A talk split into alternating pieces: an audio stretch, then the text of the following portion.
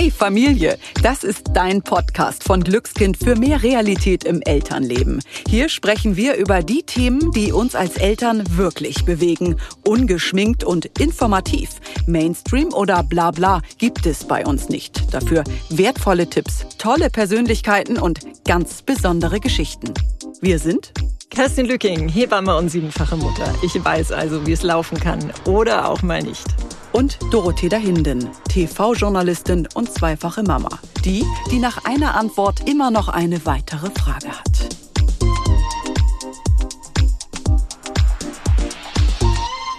Stellen wir uns mal vor, alle Kinder werden gleich behandelt. Jedes Kind hat die Chance, sich völlig frei zu entwickeln. Ganz unabhängig von Geschlechterklischees, also diesen typisch Mädchen, typisch Jungs-Schubladen. Ich finde, das hört sich großartig an, oder? Ja, absolut. Denn es ist äh, unglaublich wichtig, ähm, dass wir jetzt endlich mal da angekommen sind, dass das Thema Gendern in 2022 doch in sehr vielen Bereichen angekommen ist. Äh, zum Beispiel auch beim Radio, wo natürlich ganz selbstverständlich äh, von Hörerinnen gesprochen wird und damit eben Hörer und Hörerinnen ähm, mit einbezogen werden. Und für meine eigenen Kinder ist es auch ganz normal, dass es in der Schule nicht mehr nur Toiletten für Mädchen und Jungs gibt, sondern eben auch eins mit dem Schild divers.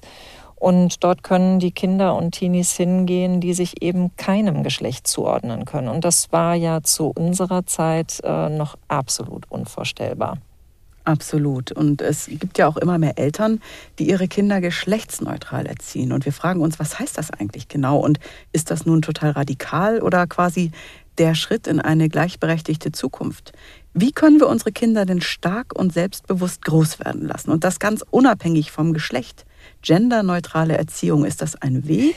Ja, wir freuen uns auf dieses Gespräch mit Susanne Mirau. Susanne ist ja nicht nur Pädagogin, sondern auch Bestsellerautorin, Influencerin, dreifache Mama und die Frau mit einer ganz klaren Position und fundierten Worten.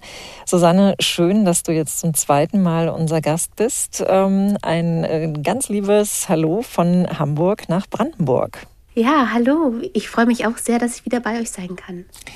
Susanne, was sind denn so ganz typische Mann-Frau-Klischees und woher kommen sie?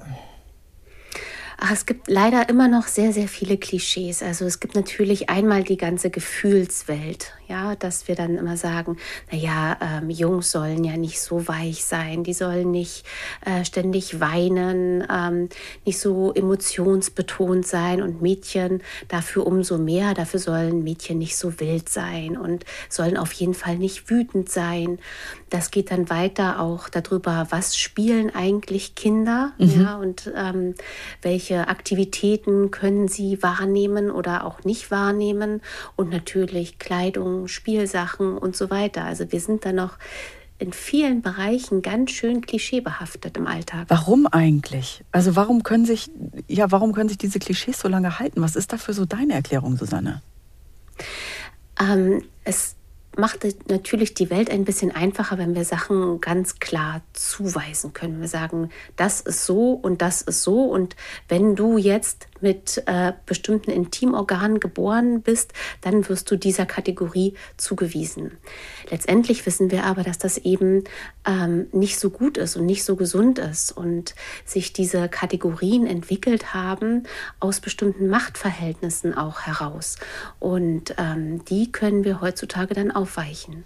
Susanne, hat denn äh, deiner Meinung nach die Corona-Pandemie nochmal als Brandbeschleuniger gewirkt, was so diese Klischees anbelangt? Leider ähm, haben wir ja mittlerweile viele Studien, die belegen, dass äh, die Pandemie durchaus sehr negative Auswirkungen hat. Äh, oft wird von einer Retraditionalisierung gesprochen, aber wir können eigentlich gar nicht so richtig Retraditionalisierung sagen, weil wir die traditionalen Werte noch gar nicht überwunden hatten vorher. Aber wir sehen natürlich, ähm, Frauen wurden mehr wieder zurückgedrängt, ähm, insbesondere Mütter ging es schlecht in ähm, ja in dem Abwägen zwischen ähm, Care-Arbeit, also Fürsorge für Kinder und zu pflegende Angehörige und Erwerbsarbeit. Ähm, dann gab es natürlich diesen großen Einfluss im Thema Gewalt gegenüber Frauen und Kindern. Also die Pandemie hat leider ganz schön negativ reingegrätscht. Mhm. Und was würdest du denn sagen, was ist denn so dieses angeblich typisch Mädchen und was typisch Junge? Hast du da ein paar Beispiele? Also, was mir einfällt, ist dieses Mädchen jaulen schnell.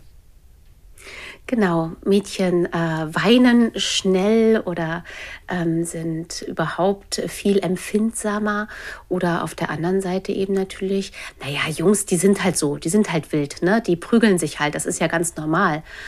Ähm, das wird ja auch häufig gesagt. Warum sind diese Rollenbilder falsch? Also es ist, wir wissen aus ganz vielen Studien eigentlich mittlerweile, dass immer dann, wenn Menschen sich in bestimmte Formen ein pressen lassen müssen, dass sich das negativ auswirken kann auf ihre psychische Entwicklung, auf die Gesamtentwicklung. Und so ist das natürlich auch. Wir haben beispielsweise jetzt, wenn wir ähm, anfangen würden jetzt beim Thema Jungs, ja, ähm, dass die eben wilder sein sollen, dass die nicht so empfindsam sein sollen. Ähm, das wird ja häufig ähm, führt das zu sogenannten toxischen Maskulinität. Also dass man sagt, ja, und die Männlichkeit ist eben so und hart und wild, ähm, aber dabei wird der ganze Fürsorgeaspekt, die Selbstfürsorge übersehen. Und das führt eben dazu, dass Männer beispielsweise weniger Gesundheitsleistungen in Anspruch nehmen, eher denken, na, das muss ich jetzt aushalten und insgesamt auch die Lebenserwartung von Männern kürzer ist. Das macht ja auch was mit dem Charakter an sich, oder wenn ich mich überhaupt gar nicht frei entfalten kann. Also wenn ich eigentlich empfindsam bin, aber von mir erwartet wird, zum Beispiel jetzt auch einfach bei Jungs, ne, gleich, du musst dich raufen und du musst in Anführungsstrichen wild sein. Ja, ganz genau. Und so wirkt das, also diese Rollenvorstellung in beiden Seiten negativ, sowohl bei den Jungs als auch bei den Mädchen, dass man halt bestimmte Gefühle, bestimmte Arten zu sein einfach unterdrücken muss, um eben in diese Rolle reinzupassen. Also bei Mädchen zum Beispiel fällt mir dann ein, wenn man sagt, Mädchen sind, sag ich mal, dünnhäutig oder sollen sich ein dickeres Fell anlegen. Wenn wir in diese Richtung denken, dass ich eigentlich gar nicht für meine Gefühle dann einstehen kann, wenn ich lerne, ich soll nicht so viel weinen, oder? Ja, und das ist ja auch etwas, was sich ganz langfristig negativ auswirkt. Also Frauen wurde ja schon immer gesagt, dass sie nicht so wütend sein sollen. Also da können wir zurückgucken auf die Geschichte, gab es dramatische Umgangsweisen damit, wie wütende bzw. hysterisch, das Wort wurde ja früher benutzt, ähm, hysterische Frauen behandelt wurden. Ne? Die wurden ja dann auch beispielsweise in Psychiatrien gesteckt. Ähm, auch politisches Engagement wurde oft mit Hysterie in Verbindung gebracht. Ähm, und das natürlich fängt schon bei den Kindern an, dass man den Mädchen sagt, nein, ihr dürft nicht wütend sein. Und das behindert natürlich auch das Aufbegehren und das Einstehen für sich und die eigenen Bedürfnisse. Da sind wir ja mittendrin in einem typischen Problem, was viele Frauen und auch Mütter haben, dieses, ich kann mich nicht so gut um mich selber kümmern, ich äh, muss immer für andere da sein, ich habe das Gefühl, mehr geben zu müssen und alle anderen sind wichtiger als ich. Mhm. Was würdest du umgekehrt sagen, was das mit den Jungs macht, dieses typische Erwarten, was an Jungs gestellt wird? Genau, das ist eben ähm, dann wieder dieser Bereich der toxischen Maskulinität, ne, dass, äh, dass dort unterstützt wird, aggressives Verhalten, ähm, dass das für normal betrachtet wird. Äh, und das hat natürlich dann auch langfristige negative Auswirkungen ne, auf Sozialkontakte. Aber beispielsweise auch im schulischen Bereich kann sich das negativ auswirken, wenn von Jungs erwartet wird, na, die sind halt wild und so weiter. Ähm, und dann Einfluss nehmen auf die Bildungslaufbahn auch. Was, inwiefern? Wenn zum Beispiel ähm, Jungen darin unterstützt werden, ähm, beispielsweise von zu Hause aus, dass man sagt, na, und du musst ein richtiger Junge sein und setz dich da mal durch. Ähm, und dann in der Schule es einfach Konflikte gibt und dann werden die Kinder halt schnell abgestempelt dazu, dass sie halt Unruhestifter sind. Dann entsteht halt so ein, ein negatives Bild von dem Kind, ja, was aber nur versucht, eine bestimmte Rolle zu erfüllen, die von ihm erwartet wird durch die Familie beispielsweise, wenn da so starke Rollenvorstellungen vorherrschen. Es kann sich negativ auswirken dann, aber eben auch ganz normal eben im Alltag generell dieses, naja, dann wein doch nicht so, ja, wenn du dir wehgetan hast, steh doch jetzt mal wieder auf, hab dich nicht so. Ne? Und das führt ja dazu, dass die Kinder gar nicht gut mit Problemen, mit Schmerz, mit Krankheit umgehen können. Und es führt doch eigentlich auch dazu, dass schon Kinder selbst eine Vorstellung davon haben, was sie sein sollen, wie sie sein sollen und was sie machen können oder nicht. Also ich erinnere mich zum Beispiel an die Worte einer Reitlehrerin, die sagte, es würde so viele Jungs geben, die gerne bei ihr reiten würden. Und dann bekommen sie spätestens in der Grundschule so einen Spruch von den, von den anderen Jungs gedrückt nach dem Motto, bist du ein Mädchen, du willst auch reiten gehen, spiel doch lieber Fußball. Und die haben eigentlich gar keine Lust, Fußball zu spielen, aber wollen eigentlich reiten gehen, aber sie machen es nicht. Und das finde ich echt krass. Ja, das ist krass und das ist schade. Also um welches Potenzial da die Kinder gebracht werden. Ne? Vielleicht haben die da drin einfach Spaß oder auch im musischen Bereich, ja, ähm, dass sie sich da nicht ausleben dürfen, äh, in Musik, in Ballett, in irgendwas. Ja, jedes Kind sollte doch das machen können, was es wirklich sich von innen heraus wünscht, wofür es ja ein, ein Interesse hat. Aber Susanne, was ähm, wäre jetzt so dein Rat? Wie können wir das äh, durchbrechen? Also ähm, müssen wir alle einen offeneren Umgang damit lernen? Oder was, was würdest du denn dazu sagen? Ich glaube, es ist wichtig, erst einmal tatsächlich zu hinterfragen, welche Vorstellung habe ich denn eigentlich davon? Was ist typisch männlich? Was ist typisch weiblich? Ähm, und warum? Ja, wo kommt das eigentlich her? Mhm. Äh, und wenn wir dann so ein bisschen darüber nachdenken, dann merken wir auch, na, eigentlich ist das ja totaler Unsinn. Und dann kann man so die Augen öffnen dafür, wo begegnet mir das eigentlich im Alltag? Mhm. Und was mache ich eigentlich an konkreten Situationen, wo ich vielleicht Kinder unterschiedlich behandle, ja, wo ich anders mit ihnen rede, bloß weil ich das Kind irgendwie als Mädchen oder als Junge interpretiere. Äh, oder wo behandle ich die Kinder unterschiedlich? Hast du da ein Beispiel? Also zum Beispiel, wenn jetzt eine Zuhörerin oder ein Zuhörer sich fragt, hm, gehe ich gerade anders mit meinem Mädchen oder meinem Jungen um im Alltag? Wenn man so seine eigenen Bilder, sage ich mal, hinterfragen möchte. Genau, also wenn man äh, zu Hause in der Familie mehrere Kinder hat, unterschiedlichen Geschlechts, kann man natürlich schauen, kann es sein, ähm, dass zum Beispiel ich das Mädchen mehr dazu auffordere, im Haushalt zu helfen als den Jungen. Ähm, es gibt auch mittlerweile Studien, die auch zeigen, dass schon äh, das Geldproblem äh, anfängt mit dem Gender Pay mhm. Gap mhm. im Kinderzimmer, mit dem Taschengeld. Ja, und das können wir auch hinterfragen. Gibt Inwiefern? Da, dass äh, dann halt Jungs manchmal mehr Taschengeld bekommen als Mädchen. Echt? Ja. Wow. und ähm, da gibt es halt ganz, ganz viele Sachen. Dürfen Jungs im gleichen Alter länger rausgehen als Mädchen? Und wenn Stimmt. ja, warum mhm. mache ich das eigentlich? Mhm. Na, und äh, solche Sachen, die lohnen sich tatsächlich kritisch zu hinterfragen. Wo kommen denn da eigentlich meine Gedanken her? Und ist da überhaupt was dran? Und wenn wir da hinterhergehen, merken wir eigentlich, nein, das stimmt ja gar nicht. Ich erinnere mich da auch noch an diese Schlafpartys im Teenageralter, wo die Jungs immer mit schlafen durften, sage ich mal. Und die Mädchen ab dem Teenie-Alter, ist ganz oft hieß, also jetzt auch schon lange her, ne? aber nee, du darfst nicht, bei dir könnte ja was passieren. Und da wurden irgendwie auch so für zweierlei Maß angelegt. Ne? Ganz genau, ja, ein gutes Beispiel dafür. Ähm, vielleicht mal so andersrum gefragt, gibt es Dinge ähm, durch diese Klischees, was, also inwiefern verändern diese Klischees auch das Denken unserer Kinder? Ist es vielleicht so, dass sie dann glauben, dass sie gewisse Dinge nicht werden können? Also als Beispiel, dass das Mädchen das nicht Astronautin werden kann, weil die meisten Jungs irgendwie Astronaut werden. Ja, ähm, also da gibt es ganz, ganz viele Auswirkungen. Und das ist ja nicht so, dass wir Eltern das jetzt bewusst machen, ja, dass wir bewusst unsere Kinder irgendwie ausgrenzen von bestimmten Dingen. Aber die Einflüsse sind halt einfach schon ganz früh da und nicht nur von den Eltern, sondern beispielsweise auch in Serien. Ja, wenn unsere Kinder immer ähm, Trickfilmserien schon sehen, wo halt immer die Helden Jungs sind, ja, oder mhm. Jungstiere sind und es nur ganz, ganz wenige Mädchenhunde äh, gibt, die was Cooles machen.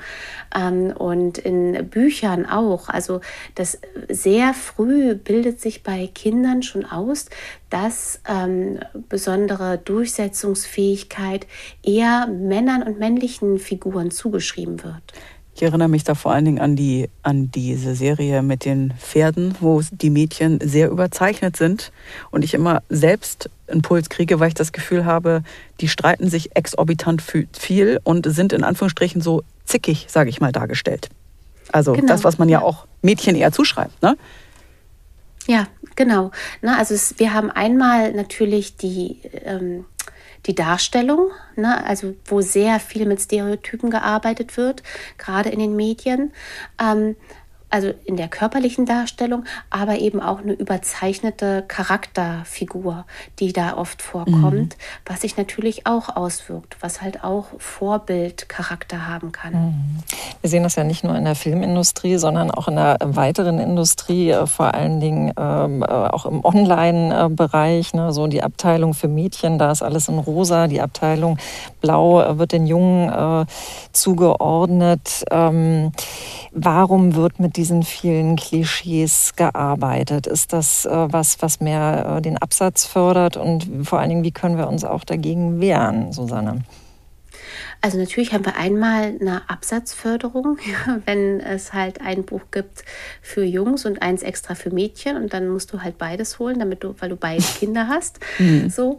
Ähm, und dann gibt es natürlich aber auch ähm, ja viele ja, Geschlechtsstereotype, Produkte, ähm, wo es um, um, Zugehörigkeit dann auch geht. Ne? Also dass man sagt, ja, und äh, die Kinder kaufen oder wollen das haben, damit sie sich diesen ähm, Figuren zugehörig fühlen, mit denen sie sich da assoziieren, die halt ihrem Rollenklischee entsprechen. Und gerade äh, in der Vorschulzeit ist das ja auch so, dass ähm, so ein bisschen eine Überspitzung stattfindet. Mhm. Ja, also einfach, weil sie halt auch gucken, wo gehöre ich dazu.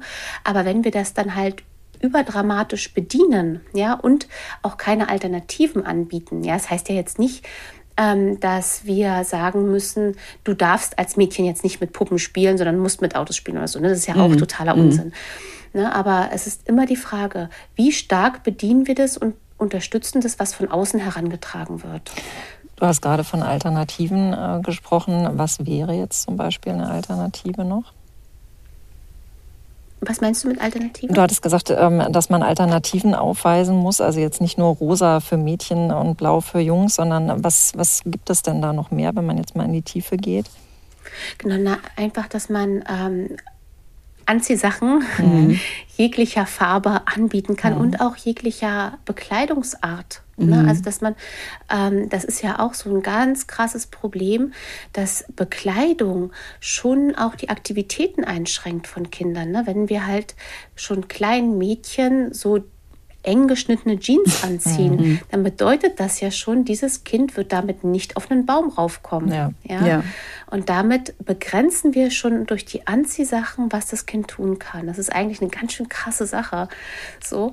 Ähm, und dass wir halt dann sagen, okay, du kannst alles Mögliche anziehen und da auch offen sind und Alternativen eben anbieten. Genauso wie beim Spielzeug. Natürlich wie gesagt, es ist nicht so, dass wir sagen, nein, du darfst jetzt auf keinen Fall mit den rosanen Sachen spielen oder du darfst nicht mit den blauen ja. Sachen spielen, sondern dass wir halt zusätzlich das mit anbieten, dass wir da offen sind.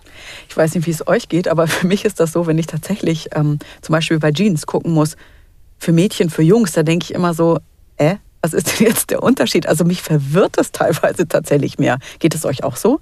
Weil ich mich frage, was sind denn typische Mädchen-Jeans, so blöd es klingt? Also ich verstehe die Unterteilung gar nicht. Also die, du merkst ja schon den, eine andere Schnittform. Du, äh, also auch bei den Jeanshosen ist es manchmal eine andere Färbung auch. Ne? Bei den Jungen okay. habe ich so das Gefühl, es ist immer eher dunkler. Bei den, Männchen, äh, bei den Mädchen ist es eher so ein hellerer Ton, äh, ne? so ein helleres Blau. Ja. Und Hosentaschen. Hosentaschen, Ach, die genau, Hosentaschen. Ja, ja. Okay, Glitzy. Genau, und äh, Knöpfe, ne? auch wo die genau. angebracht genau. werden. Das ist auch typisch Junge, typisch Mädchen. Aber ist es nicht auch so, dass einige Dinge tatsächlich von Natur aus kommen? Also bei uns war das so, ich habe Rosa zum Beispiel nie gefördert. Ja, ich habe selbst mhm. keine Kleider getragen und Fußballsachen. Und bei mir wollten also meine eine Tochter immer Rosa haben. Also kommt das, kommt das oder kommt das von der Kita? Was ist da so eure Einschätzung?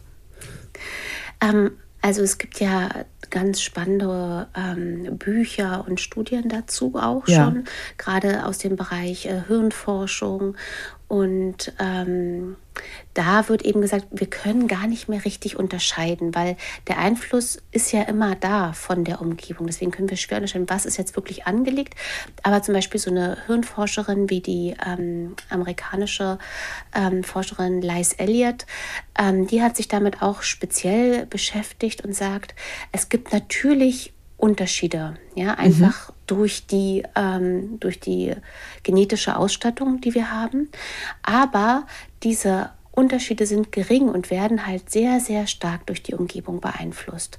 Na, aber natürlich gibt es eben bestimmte Unterschiede, die äh, von Anfang an schon da sind. Mhm.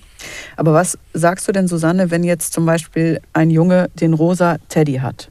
Ja, inwiefern ähm, kann er dann mit Vorurteilen, also sag ich mal, ein rosa Teddy, den er über alles liebt, was sind so Vorurteile, die ihm gegenübergebracht werden können und so Sprüche und was macht es dann auch mit ihm? Also zum einen würde ich sagen, dass er vielleicht nicht in Anführungsstrichen cool genug ist.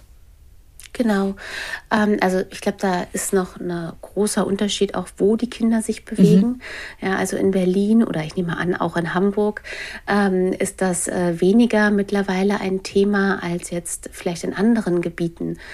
Ähm, also mit äh, Vorurteilen dann äh, in Kontakt zu kommen als Kind. Ne? Aber natürlich gibt es, und das ist ja leider immer noch so, dass dann gesagt wird, ja, solche Sachen würden Kinder irgendwie homosexuell machen. Das sieht man ja auch häufig in den Medien irgendwie noch leider von bestimmten mhm. Medien, die so, so, so einen Unsinn verbreiten, ähm, was natürlich einfach nicht stimmt. Ja? Mhm. Und ähm, das ist etwas, da müssen wir eben als Gesellschaft dran, äh, um das zu beseitigen. Ja, das ist ja auch einmal Unsinn und dann ist es natürlich sofort auch äh, feindlich. Ja, und wir brauchen da einfach eine Offenheit dafür, dass Kinder sich einfach so entwickeln können, äh, wie sie sind.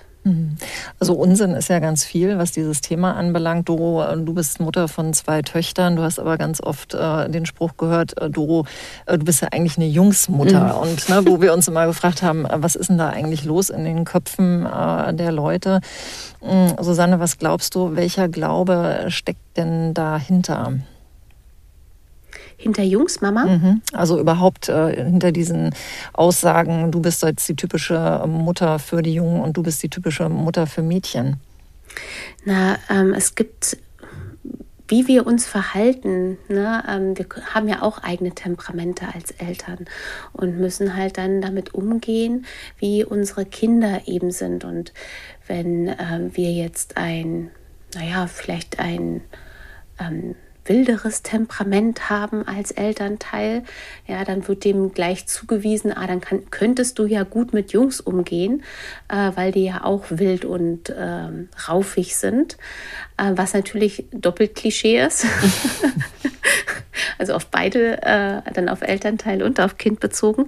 Ähm, genauso wie man dann halt sagt, naja, und wenn du halt so sanft bist, dann bist du vielleicht eher für Mädchen geeignet, aber das stimmt ja gar mhm. nicht.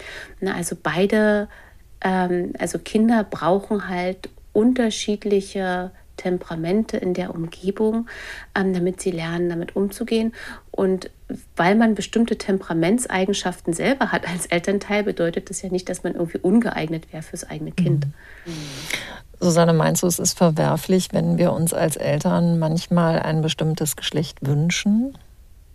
Nein, ich glaube, ähm, dass also es gibt auch dazu ähm, ja Studien, dass äh, Mütter sich häufig äh, auch Töchter wünschen. Ähm, und ich glaube, es ist nicht schlimm, äh, einen bestimmten Wunsch zu haben. Es ist dann eben wichtig, wie gehen wir dann danach mit, mhm. damit um, wenn das Kind eben nicht den Wunsch entspricht, ja, mhm. Äh, und können wir uns darauf einlassen und dann auch nochmal hinzuschauen, warum ist denn das tatsächlich eigentlich so? Also gibt es da in meiner eigenen Vergangenheit vielleicht auch Probleme, die dazu führen, dass ich ein Geschlecht eher ausschließen würde? Mhm. Was sind denn eigentlich so unbewusste Vorurteile für dich, die Eltern haben? Also eins ist für mich so dieses, Jungs sind motorisch immer schneller. Genau, das ähm, oder Mädchen können immer besser sprechen. Mhm. Ähm, na, und da sehen wir eben auch, das ist durch den Umgang auch mit angelegt. Ne? Also, dass wir halt mit Babys schon mehr sprechen, wenn wir sie äh, als weiblich ähm, einschätzen, ja, dann äh, wenden wir uns denen sprachlich einfach mehr zu. Äh, und das nimmt dann natürlich auch Einfluss auf die Entwicklung beispielsweise. Also du würdest sagen, dieses ganze Gender-Denken beginnt eigentlich wirklich schon in der Schwangerschaft? Ja, also auf jeden Fall, da fangen wir ja schon an, indem irgendwelche Zuschreibungen gemacht werden in Bezug auf die Schwangere, ähm, wie sie aussieht, was sie dann bekommt. Ah, ich erinnere mich daran. Du hast viele Pickel, Doro. Es wird ein Mädchen. Genau. Was war das? Sie raubte, ja. raubte die Schönheit. Was war der Spruch? Genau, Mädchen rauben immer die Schönheit und Jungs machen schön. Und schöne Haare. So. Genau. Verrückt. Und ich, ich fand das immer von außen, dass ich immer dachte, Mann, haltet doch mal alle den Mund, das ist total anstrengend. Wo würdest du denn sagen, auf, auf, welche Worte sollten wir als Eltern denn selbst verzichten? Also wirklich auch schon Gedanken, schon mit Beginn der Schwangerschaft.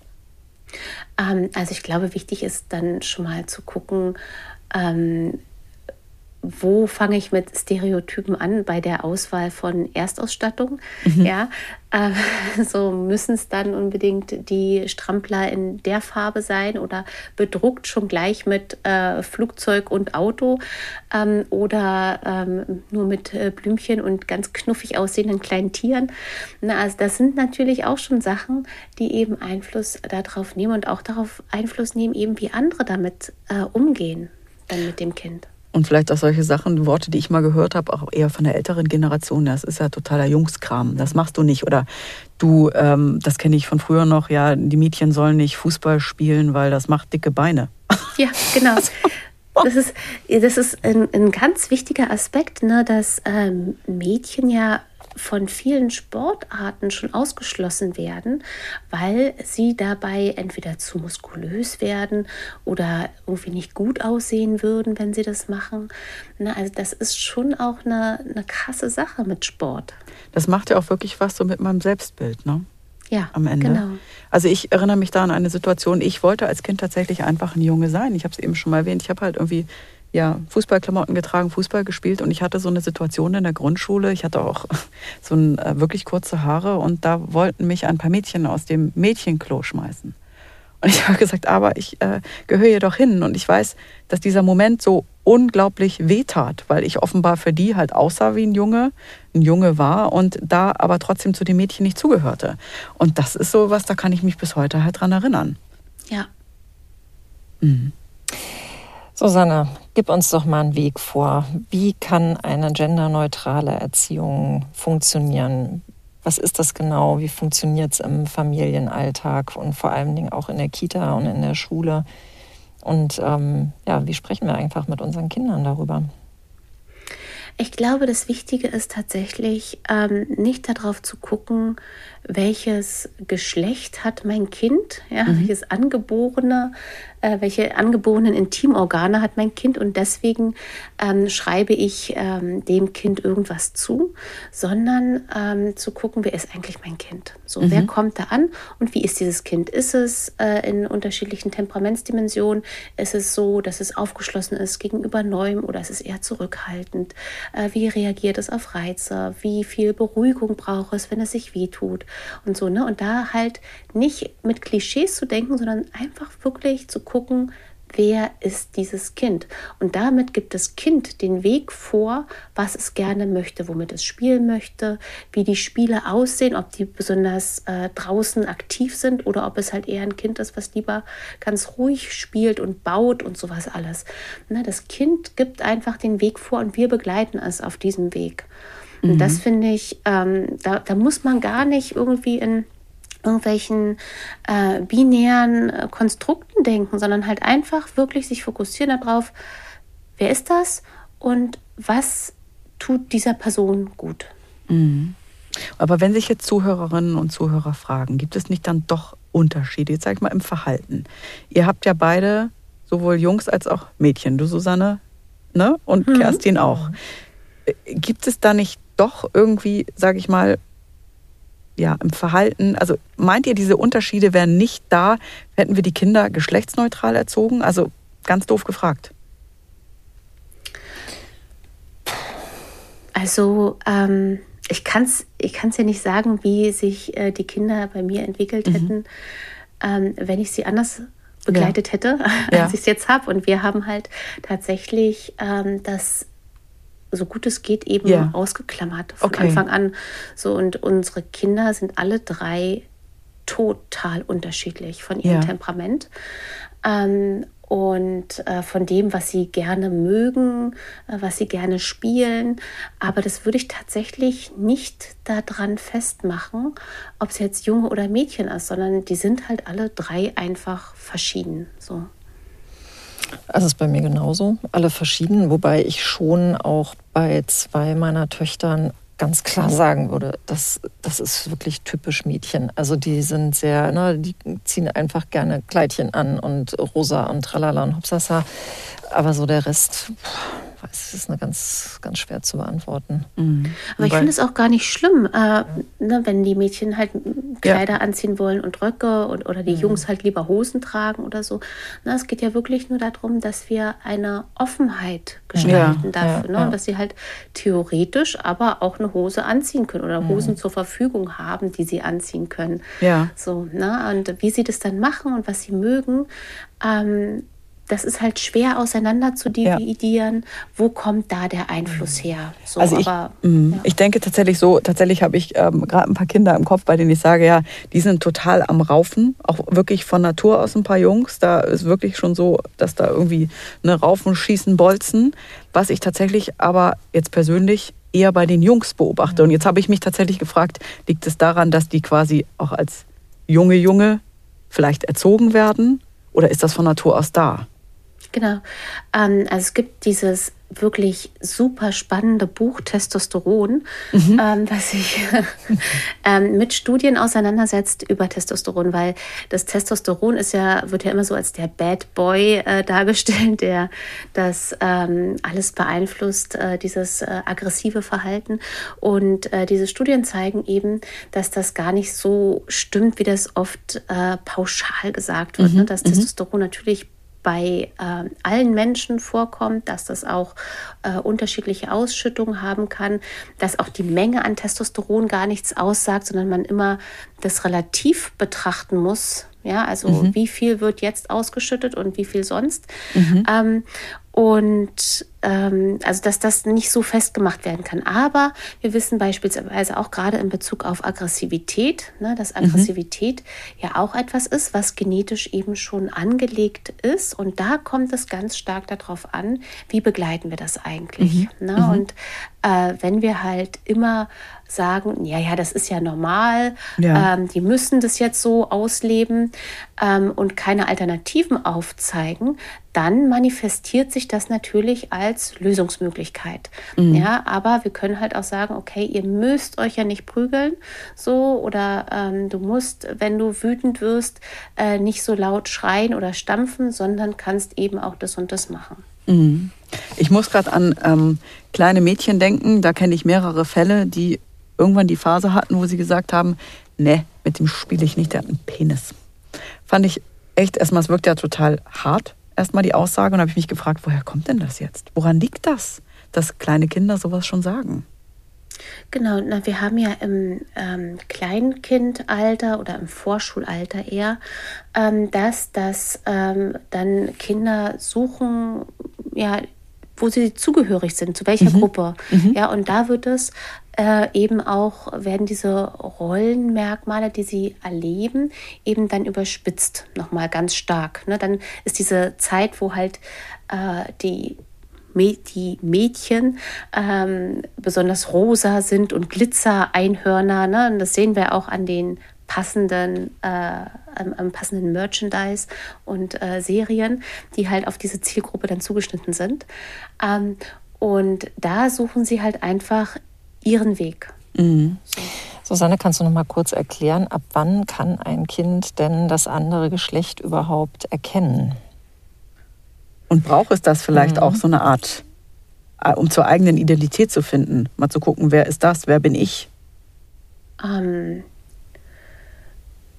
also das ist äh, schwer zu sagen, weil die mhm. Kinder ähm, sich natürlich daran orientieren, was sie halt in der Umgebung wahrnehmen und ähm, das dann zuordnen. Ne? Also wenn jetzt ein Kind aufwachsen würde in einer ähm, Gesellschaft, wo halt ähm, Jungs nicht eine bestimmte Haarlänge beispielsweise mhm. haben, ja, dann würden sie nicht äh, Haarlänge als Kategorie heranziehen, dafür so eine Zuordnung zu machen. Also deswegen ist es schwer zu sagen, mhm. was, was ist typisch ein typisches Erkennungsmerkmal. Es gibt halt kein in uns angelegtes typisches Erkennungsmerkmal, kein äußeres, sondern das ist halt das, was wir gelernt haben, an Menschen zu kategorisieren. Okay, und dann kategorisieren die kleinen Kinder quasi schon selbst mit, weil wir diese Kategorien vorgeben. Genau. So, ne? Also das, was wir den Kindern vorgeben, was wir als äh, Mädchen oder Junge kategorisieren, das übernehmen natürlich unsere mhm. Kinder. Hast du denn dann einen Tipp an Eltern? Also ich erinnere mich an einen Jungen, ähm, der total gerne mit Haarspangen in die Kita kam, ein anderer mit dem Rock und ich fand das super, weil die Eltern einfach die Kinder gelassen haben. Aber manchmal ist das ja auch so, dass gerade Eltern denken, oh, so ein vorauseilendem Gehorsam, oh, ob das jetzt so gut ist, für mich ist das okay, wenn mein Junge jetzt Spangen trägt, aber was kann dann auf ihn zukommen? Ne? Diese, die Sprüche, die dann kommen, dass, dass Eltern vielleicht versuchen, die Kinder schon zu schützen. Was wäre da so dein Rat im Umgang auch mit damit, sein, das Kind einfach frei entfalten zu lassen? Für unsere Kinder ist es ja ähm, die beste Stärkung, wenn wir sie auf dem Weg begleiten, zu sein, wer sie sind. Ne? Mhm. Also dann können sie ein gutes Selbstbild aufbauen. Und wenn wir ihnen aber immer widerspiegeln, dass sie auf eine bestimmte Art, die sie aber gerne jetzt sein wollen, nicht gut sind, dann macht das natürlich auch was mit ihnen. Ja, und als, als Eltern haben wir die Aufgabe, unsere Kinder zu begleiten und zu sagen, du bist so, wie du bist, bist du gut. Und mhm. sie zu schützen vor halt äußeren Sachen und halt auch die Gesellschaft so zu verändern, dass sie eben tolerant genug ist, alle unterschiedlichen Arten zu sein, ja, anzunehmen. Aber was könnte mein Kind denn antworten, wenn jetzt irgendwie ein Junge gerne Spangen trägt und einen Rock und andere Kinder, vielleicht sagen wir so im Vorschulalter, auch Grundschulalter, ihn auslachen? Was, was, was können wir unserem Kind mitgeben, auch an Worten und an Kraft, so praktisch gesehen? Na, das Wichtige ist natürlich, dem Kind zu vermitteln, das ist okay. Ich mhm. kann so sein, wie ich bin. Mhm. Und wenn aber eine Gruppendynamik entsteht, ja, im Kindergarten oder in der Schule, ähm, dass Kinder das andere Kind auslachen, weil es, es ist ja eigentlich in dem Sinne, es ist ja egal, welches fremde Merkmal das Kind trägt. Ja, dann ist es halt Mobbing, dann mhm. findet da etwas statt, wo halt Erwachsene eingreifen müssen. Und dann müssen halt Kita oder Schule eingreifen, um halt Toleranz zu schaffen. So, also es ist ja ähm, glaube ich, eine falsche Denkweise zu sagen, ähm, nur damit mein Kind später nicht ähm, irgendwelchen negativen ähm, Äußerungen ausgesetzt ist, äh, verbiete ich dem Kind so zu sein, wie es mhm. ist. Ne? Wir müssen halt andersrum sagen, wir müssen halt eine Gesellschaft oder Umgangsform schaffen, dass äh, alle sein können, wer sie sind.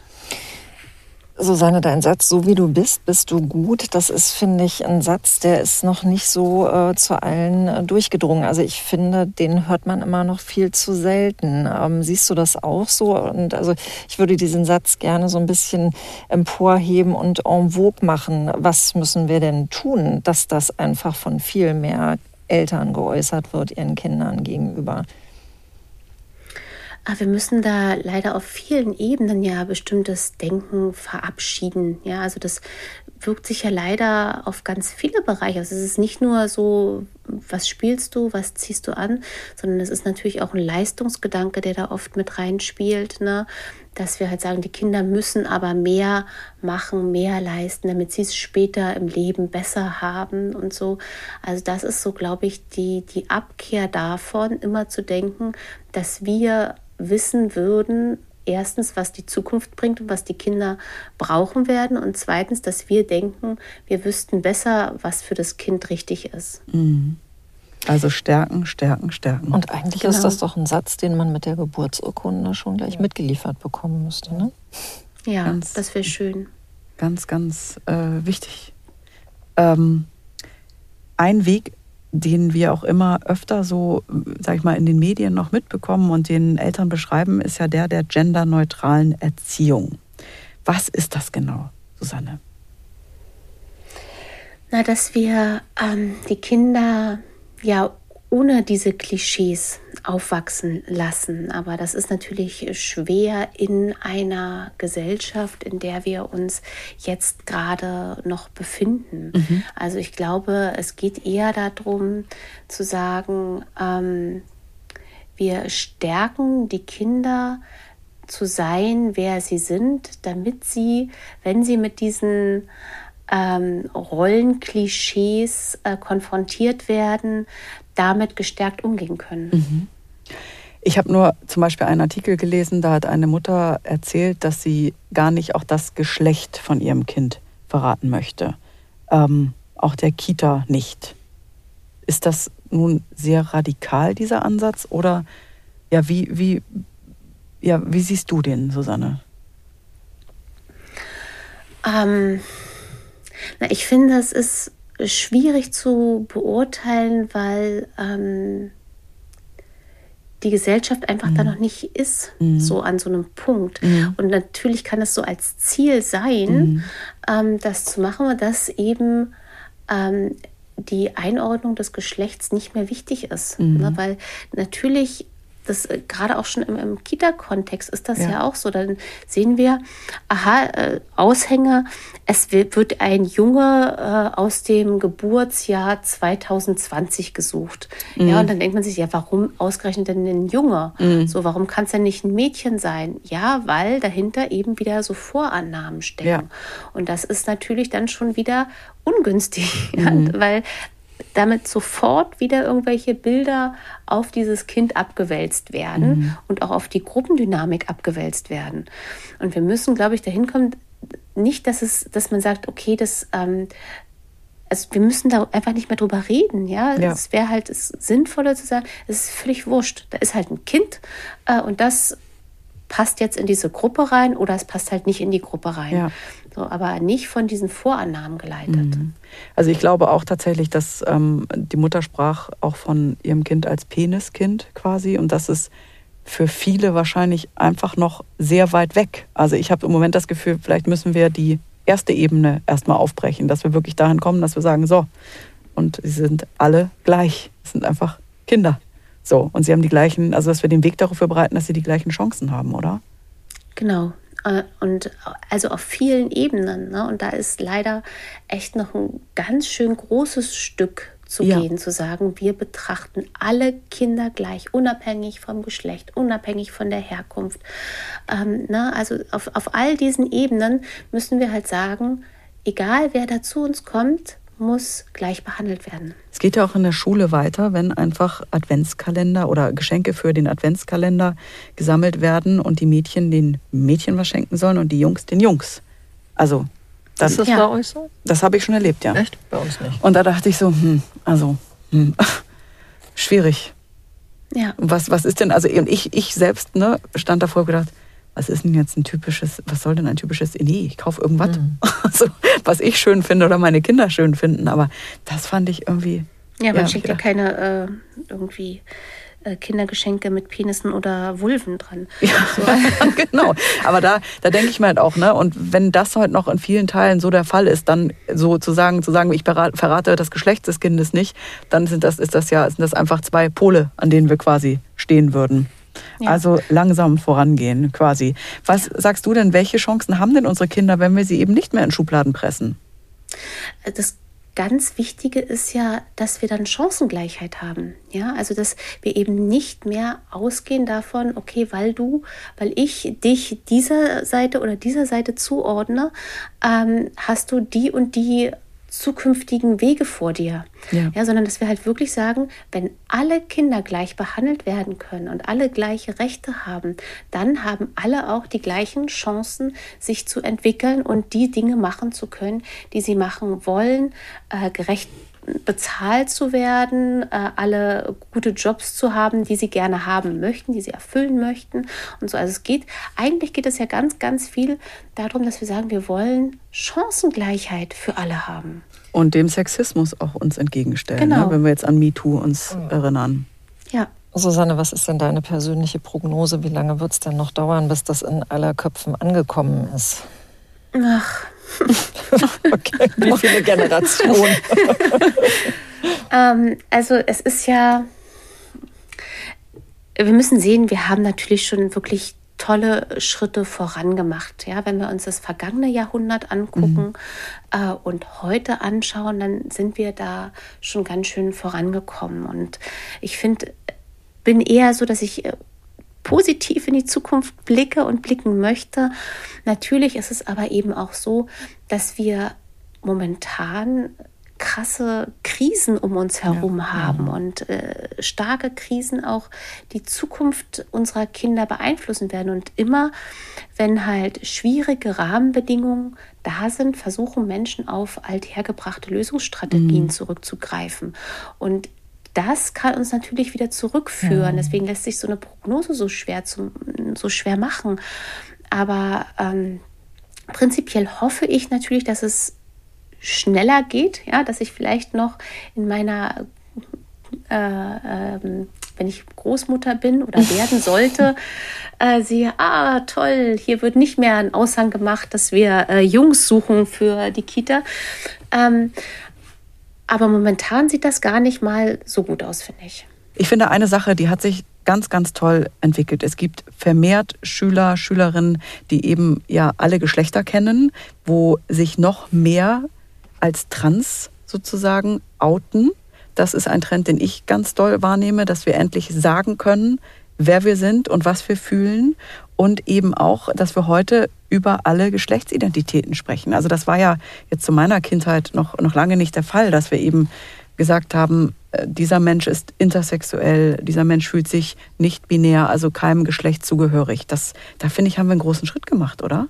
Ja, das auf jeden Fall. Also da gibt es auch noch sehr viel zu tun in Sachen Toleranz der Gesellschaft mhm. und Teilhabe auch. Ne? Also gerade, ihr hattet es ja vorhin gesagt, äh, Toiletten äh, an Schulen und so weiter. Ähm, gibt es ja auch noch nicht überall, dass das halt gut berücksichtigt wird. Aber auf jeden Fall sind wir da einen großen Schritt schon vorangekommen. Was würdest du denn sagen, wenn jetzt jemand zuhört und sagt, ja, aber ähm, ich kritisiere das, wir sollten unsere Kinder doch als Jungs und Mädchen großziehen, die müssen sich jemandem zugehörig fühlen und das, sie müssen ja auch sich aufs Leben vorbereiten. Was antwortest du da, Susanne? Ähm, das ist durchaus wichtig, dass Kinder sich zugehörig fühlen. Ähm, aber Kinder müssen sich nicht einer Kategorie zugehörig fühlen, sondern einer sozialen Gruppe. Und äh, das schaffen wir eben darüber, dass äh, wir diesen Menschen anerkennen und das Gefühl vermitteln, du bist wertvoll für unsere Gemeinschaft. Das hat aber nichts damit zu tun, welcher Kategorie, ob wir jetzt sagen männlich, weiblich, lange Haare, kurze Haare oder sonst irgendwas anderes. Mhm. Susanne, du machst dich ähm, ja für ein gleichberechtigtes Leben stark. Das ist eines, glaube ich, deiner Kernaussagen deiner Arbeit, oder? Kann ich das so sagen? Ja, ich glaube ja, schon. Genau. Denn äh, du hast ein neues Buch geschrieben und darauf möchten wir gerne eingehen, weil wir das äh, also großartig finden. New Moms for Rebel Girls. Und ähm, das trifft ja im Prinzip auch unsere heutige Thematik. Du möchtest ja mit deinem Wissen dabei helfen, dass wir unsere Töchter für ein gleichberechtigtes Leben stärken. Warum ist dir das so eine Herzensangelegenheit? Ja, das ähm, hatten wir ja gerade schon so ein bisschen angesprochen. Ich finde es wichtig, dass Kinder einfach ähm, oder dass alle Menschen Chancengleichheit haben. Ja, und dass wir ähm, unabhängig davon, wo wir zugeordnet werden, die gleichen Möglichkeiten haben. Und das ist halt momentan in unserer Gesellschaft noch nicht der Fall. Und ähm, da möchte ich mich einsetzen für alle mhm. Kinder, dass sie diese Möglichkeit haben. Was sind denn für dich Rebel Girls? Ähm, dieser Titel mit äh, Rebel Girls ähm, hat sich daraus ergeben, dass ähm, es mittlerweile ja wirklich wirklich schöne Kinderliteratur gibt, ja, die halt Diversität widerspiegelt und äh, schon andere Rollenvorstellungen abbildet.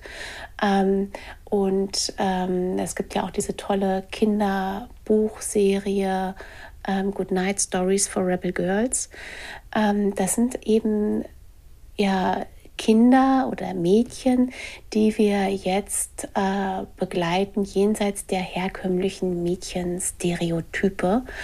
Ähm, und äh, das habt ihr ja auch schon gesagt, dass unsere Kinder heute schon in einer etwas anderen Gesellschaft aufwachsen mit anderen Bildern.